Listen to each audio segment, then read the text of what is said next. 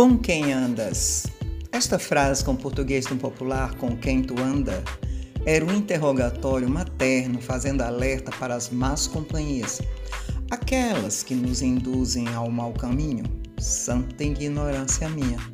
O que seriam as más companhias? Aquelas garotas que usavam saias curtas, cabelos também curtos, que saíam em companhia dos namorados, colegas de escola, que pintavam as unhas, resmungos e mais resmungos acompanharam-me por muito tempo, que geravam insatisfação tão grande própria de quem não alcançava o sinal amarelo da vigilância.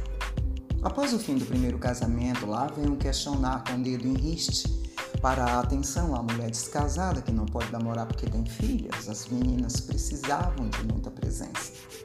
No trabalho, as companhias nem sempre más com as rasteiras incertas. Nas noitadas às quais costumava chegar e sair sozinha.